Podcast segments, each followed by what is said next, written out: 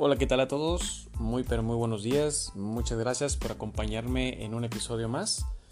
Ya nos encontramos aquí en punto cero y pues bueno, eh, hay muchísima información que se sigue dando a conocer, muchas revelaciones y pues bueno, aquí el punto principal de toda esta política corrupta en la que desafortunadamente hemos vivido, eh, estamos viendo cómo realmente muchos de estos funcionarios públicos eh, siguieron y siguen algunos aprovechándose del poder que tienen, de la posición que tienen. Y bueno, ahora se da a conocer pues eh, que el señor Osorio Chong desvió más de 3 mil millones de pesos durante eh, el tiempo que estuvo en la Secretaría de Gobernación. Y en su momento, no sé si ustedes escucharon y supieron, pero él se amparó, amparó a toda su familia eh, cuando empezaron las detenciones, que llegó la de César Duarte, este, y una serie de situaciones extrañas que, pues lógicamente y obviamente daban a conocer que la gente corrupta que había estado coludida durante sexenios anteriores, pues estaban preparando o se están preparando para evitar la cárcel. Eh, pero aquí la realidad es de que nosotros esperamos que la justicia se lleve a cabo, que esta nueva fiscalía, este nuevo gobierno, pues realmente dé los resultados, como se ha venido repitiendo en diferentes episodios, de que la impunidad ya se terminó. Eh, por un lado, queremos creer eso, queremos tener la confianza de que esta nueva fiscalía, este nuevo gobierno, estos nuevos funcionarios van a hacer el trabajo de una manera correcta, de una, de una manera leal, y apegada a la justicia. Pero por otro lado tenemos desafortunadamente la incertidumbre y tenemos a veces eh, las pruebas de que hay todavía gente corrupta, de que todavía hay impunidad, de que todavía existe la corrupción y de que lo que el gobierno nos ha venido diciendo en las diferentes mañaneras, pues es una mentira, no es real. La impunidad y, y la corrupción no se han erradicado por completo. Es obvio que es un país muy grande de casi 130 millones de mexicanos y que quisiéramos que esto realmente sucediera de un día para otro, pero la realidad es que va a tomar tiempo y quién sabe si realmente se puede erradicar. Pero seguimos viviendo esa farsa, seguimos viviendo la impunidad como comentaba eh, y hasta cierto punto seguimos viviendo una simulación que desafortunadamente nos deja mucho que desear y nos preocupa, nos preocupa porque como ciudadanos queremos ver resultados, queremos que nuestros, por ejemplo, nuestros impuestos eh, se utilicen de una manera correcta, que se utilicen para poder tener calles este, eh, en buen estado, que nuestro sistema de salud y de atención sea más eficaz, que sea gratuito, que sea para todos, no solamente para algunos este, que la gente que está pensionada reciba su pensión de una manera digna, eh, que todos los apoyos se den, eh, muchos apoyos se hagan hacia las escuelas, hacia la gente que está aún eh, en un estado de, pobreza muy mal. Y una infinidad de cosas, inclusive nuestras leyes, la, la justicia, que se realmente se aplique la ley como debe de ser y que haya realmente justicia para todos. Pero pues pareciera, ¿no? Como les digo, eh, que es un... Estamos en un gobierno en el que se dice una cosa, pero está sucediendo lo contrario y no se ven totalmente los resultados como, como realmente estamos esperando verlos. Pero para no desviarme de, como, de lo, del tema con el que comencé, eh, referente al señor Osorio Chong, muchas cosas extrañas han ido pasando y que ha llamado la atención. Ha llamado la atención de todos. En una de esas mañaneras, la revista Contralínea le hace una pregunta, por ejemplo, a la, secretaria de Gobernación, Olga Sánchez Cordero, y le pregunta qué es lo que sucede con ese señor. ¿Qué sucede con, esos, con ese desvío de los 3 mil millones de pesos de la CEGOP? Porque pues parece que no sucede absolutamente nada y sigue sin pasar nada y no ha pasado nada. Entonces, pues ella de una manera profesional contesta que van a revisar lo que se ha dicho eh, en, estas declaraciones y algo que se dijo eh, mucho antes, más atrás. porque anteriormente se había informado que la Secretaría de Gobernación había desviado pues, esos 3 mil millones de pesos para los negocios de Genaro García Luna, para todas sus empresas y todo lo que tenía que ver con él. ¿Por qué entonces la CEGOP negó en ese entonces esa declaración? ¿Por se los había, porque se los había autorizado Videgaray o acaso se los había autorizado Peña Nieto? O a lo mejor el secretario de Hacienda, que era en ese entonces Jesús González Anaya. Eh, ¿O quién? Pues la verdad aquí la pregunta es quién autoriza ese desvío. Y si lo vemos, eh, pues no fueron 3 mil millones eh, de Osorio Chong. Una parte fue de Poncho Navarrete Prida. Estas, pues obviamente por órdenes de, Peña. Ese dinero era dinero de, pues de todos los impuestos que pagaba la gente, que hemos venido pagando y pues que desafortunadamente terminaba siendo usado para financiar a Genaro García Luna, quien pues obviamente se encuentra en este momento allá en Nueva York pasando, eh, llevando a cabo más bien su proceso legal. Esperemos que allá se quede y que sea cadena perpetua para que ya no vuelva a salir este, este nefasto que tanto daño hizo a nuestra nación y a nuestra gente.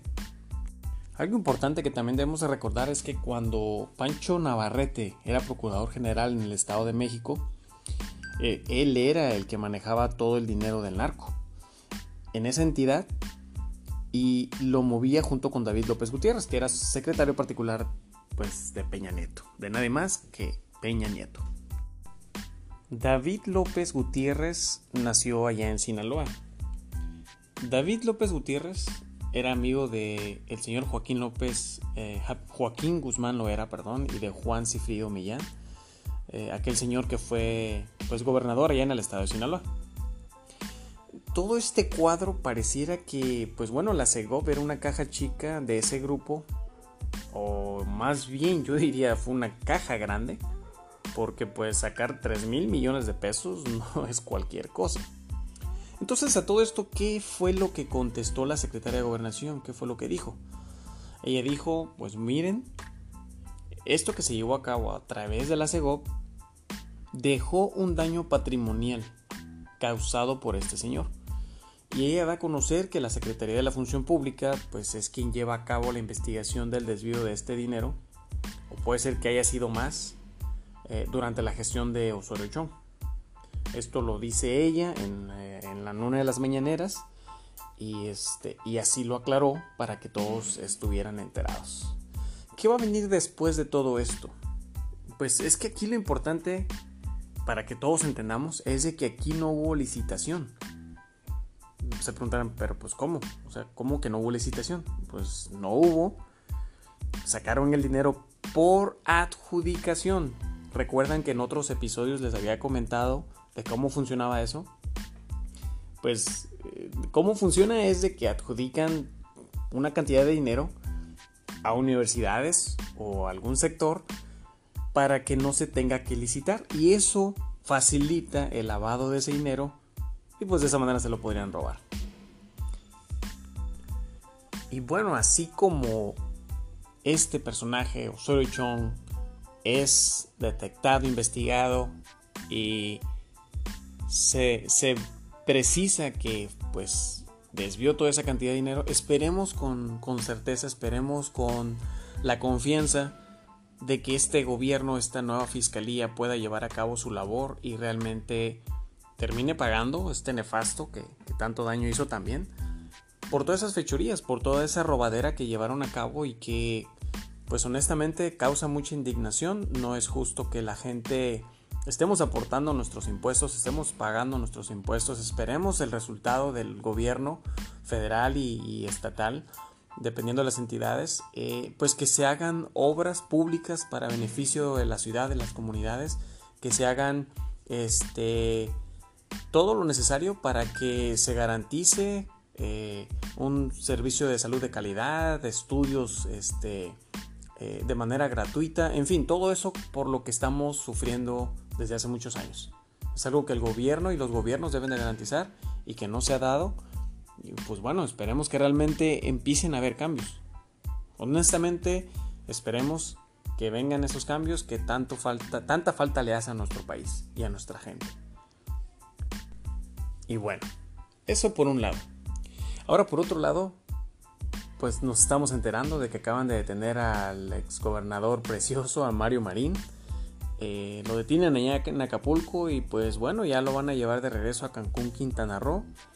Y si ustedes no recuerdan quién es, bueno, es un pederasta, eh, quien estuvo coludido con Kamel Nassif, Emilio Gamboa, el líder del Senado, el señor Jones ah, y otros pederastas que ocasionaron mucho daño a muchas niñas y niños y principalmente a una periodista, Lidia Cacho, esta eh, joven periodista, señora, mujer, madre de familia, quien allá en aquel entonces del 2005 sacó su libro Los demonios del Edén. Y en esta investigación que ella hizo de manera profunda, de manera meticulosa, una investigación que la llevó a desmembrar una red de pedofilia indignante. Eh, pues bueno, estos personajes se veían amenazados y estos personajes nefastos pues conseguían niños y niñas para hacer sus bacanales.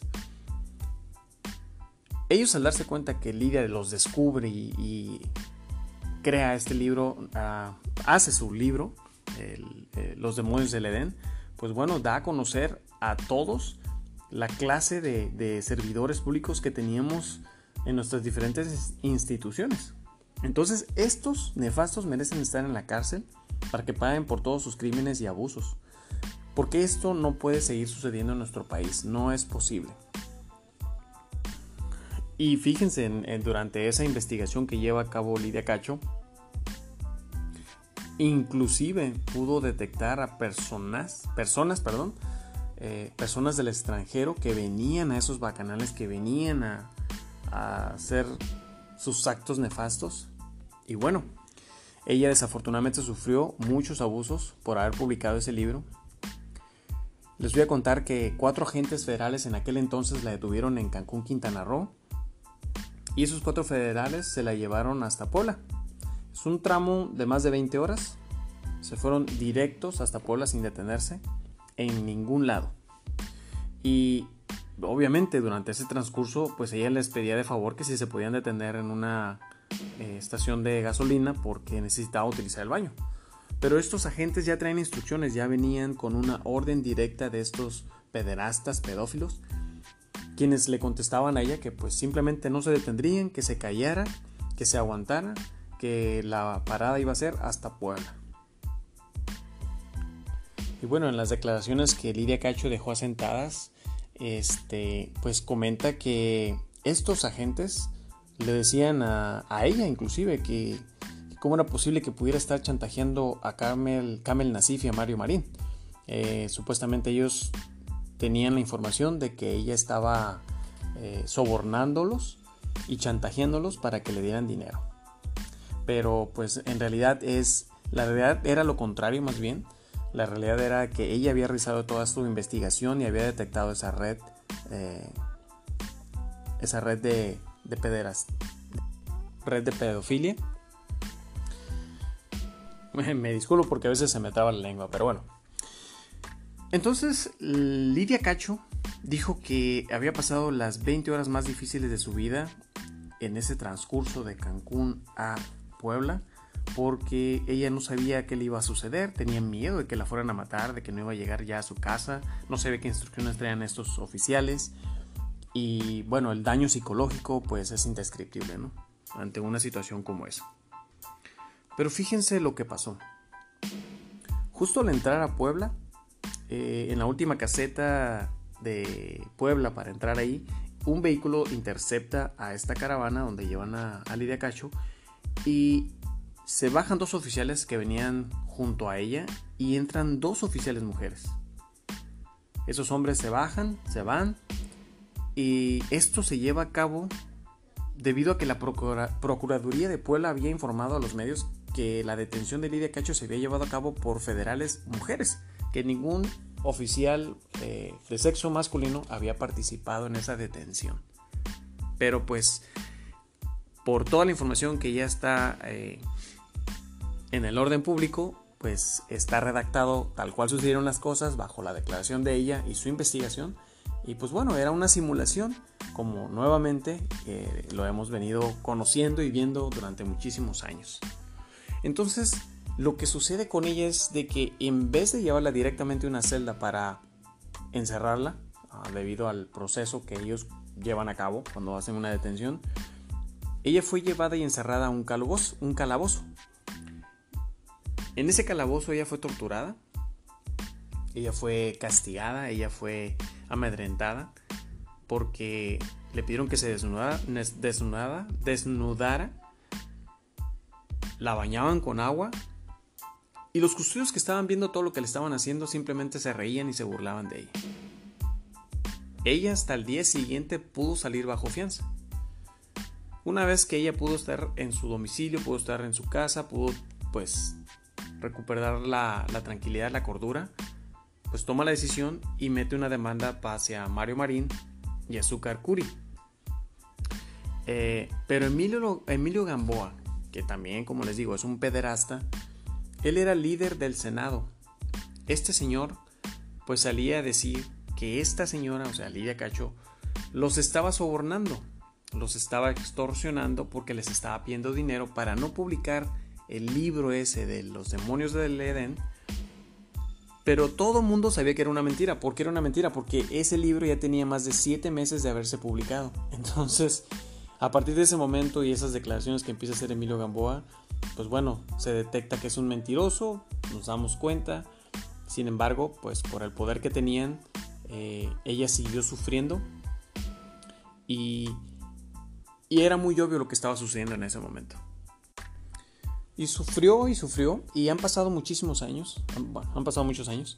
Pero ¿qué ha pasado en este nuevo gobierno en cuanto a esa situación que ella desafortunadamente vivió? Pues bueno, hace unos días, no sé si lo vieron, pero la actual secretaria de Gobernación, la señora Olga Sánchez Cordero, en conjunto con el subsecretario de Gobernación, Alejandro Encinas, pues le ofrecieron una disculpa pública. Una disculpa pública por todas las porquerías y todo el daño físico, psicológico, emocional que pues desafortunadamente los gobiernos o el gobierno en aquel entonces permitió que se diera y que se llevara a cabo. Eh, honestamente, la atención de ofrecer las disculpas yo creo que ella lo agradece. Eh, sin embargo, el daño que se llevó a cabo y que ella sufrió no tiene precedentes y no tiene perdón. Yo creo que la justicia que ella busca es de que estas personas, estos pederastas, pedófilos, terminen en la cárcel, sean enjuiciados. Mario Marín ya está detenido. Eh, próximamente va a estar en Cancún, Quintana Roo, para llevar su proceso judicial. Este, pero pues los otros se fueron, los otros están perdidos, andan este, huyendo para que no los detengan. Y pues bueno, reiteramos y volvemos a lo mismo. Esperemos realmente que esta nueva fiscalía, si está fresca, pues empiece a trabajar de manera transparente, a dar resultados y que los haga poco a poco. Y que no porque están cayendo personajes de peso eh, sea un motivo para dejar de hacer el trabajo bien. ¿Por qué digo que si es son personas de peso? Porque si no nos olvidamos del caso de Cienfuegos, a lo mejor se puede lograr algo. Recordemos que él fue exonerado. Tristemente la impunidad sigue en nuestro país como comenté al inicio. Hay una investigación de, llena, de lleno perdón, de la DEA, quienes han venido siguiendo a todos estos líderes de los diferentes cárteles y personajes funcionarios públicos que han estado coludidos en, ese, en esa red de, de corrupción con el narco, etc. Y el trabajo de inteligencia y de investigación que hizo la DEA en su momento y que pudo dar pie a que se detuviera en Los Ángeles en noviembre del año pasado y que fuera encerrado un tiempo allá porque se le iba a hacer su proceso legal ah, debido a que se había identificado ya como uno de los personajes que estaban coludidos. Eh, todo ese proceso desafortunadamente se tiró a la basura porque cuando México exige que lo traigan a nuestro país, eh, desechan todas esas pruebas, toda esa evidencia, dice el gobierno que no es eh, algo legal, que no se puede inventar una investigación que la DEA hizo y que pues bueno, simplemente la, Fiscalía General de la República no tiene las pruebas, pruebas contundentes para detenerlo y encerrarlo o procesarlo por algún delito. Entonces el señor sigue impune, el señor sigue libre, el señor está en su casa, pero al parecer, no estoy seguro, pero al parecer la DEA va a imputar y a exigir que eh, se reactive el caso allá en Estados Unidos para que este señor se presente a declarar. Este, pero aquí lo extraño y lo malo y lo que a veces da frustración y coraje es de que se supone que estamos ante una nueva fiscalía, una fiscalía fresca, una fiscalía en la que no hay corrupción, no hay gente que se pueda sobornar. Pero desafortunadamente esta fiscalía al parecer sigue funcionando eh, como en los gobiernos anteriores. A lo mejor no todos, probablemente haya uno u otro que sea honesto y que esté trabajando de manera eh, comprometida, pero pues la realidad es que muchas personas forman parte de esa fiscalía. Y pues por esos que siguen siendo corruptos y están en esa institución, el trabajo que va a llevar a cabo pues no, no va a funcionar. Porque no va a haber transparencia en la declaración de sus, de sus este, investigaciones. Y, y algo importante en el caso de Cienfuegos es de que pues la fiscalía realmente no transparenta la declaración de los egresos de ese ex eh, general. No hay una declaración patrimonial transparente y eso pareciera que nos mantiene en un hoyo negro. Entonces es un tema tan difícil, una situación tan difícil que atraviesa nuestro país que exigimos honestamente que ya haya una transparencia y que haya resultados, como, como lo he dicho. Sin embargo, mientras exista ese tipo de personas, mientras exista la corrupción, mientras exista la impunidad, mientras el gobierno realmente no haga, no dé más bien resultados eficaces, vamos a desafortunadamente seguir en lo mismo. Y pues bueno, es, es muy triste, es lamentable. Creo que las cosas se pudieran ir dando de manera paulatina, pero de manera eficaz y no permitir que todos estos nefastos que hicieron tanto daño pues sigan libres, sigan huyendo, sigan teniendo eh, la facilidad de irse a otros países donde no hay eh, tratados de extradición y que no los podemos traer a nuestro país para enjuiciarlos. Pero bueno, es todo un complejo tema en el que pues hay mucha polémica y mucha controversia, pero el punto principal es de que Ojalá y realmente haya resultados. Ojalá y Mario Marín termine en la cárcel y pague por sus actos sádicos, pederastas y que no vaya a quedar exonerado. Porque entonces realmente nos vamos a, a dar cuenta de que este gobierno no está haciendo lo que prometió. Y eso básicamente nos va a llevar a demagogia y vamos a caer a lo mismo en lo que siempre hemos estado viviendo. Yo espero que no sea así. Esperemos que no sea así, pero pues vamos a ver qué es lo que sucede. Bueno, toqué tres diferentes temas, pero en general pues eh, era exhortarles a que estén informados en lo que sucede con lo de Osorio Chong, la situación que vivió Lidia Cacho, y bueno, que todo va de la mano, porque pues también cae de la palma pues lo de Cienfuegos, que nos demuestra que la impunidad aún existe en nuestro país y que hay mucha área de oportunidad para que realmente el gobierno y la fiscalía hagan su labor de una manera más eficaz y cabal. Gente, yo les agradezco muchísimo que me haya acompañado. Cuídense mucho, estamos escuchándonos en el próximo episodio y hasta la próxima.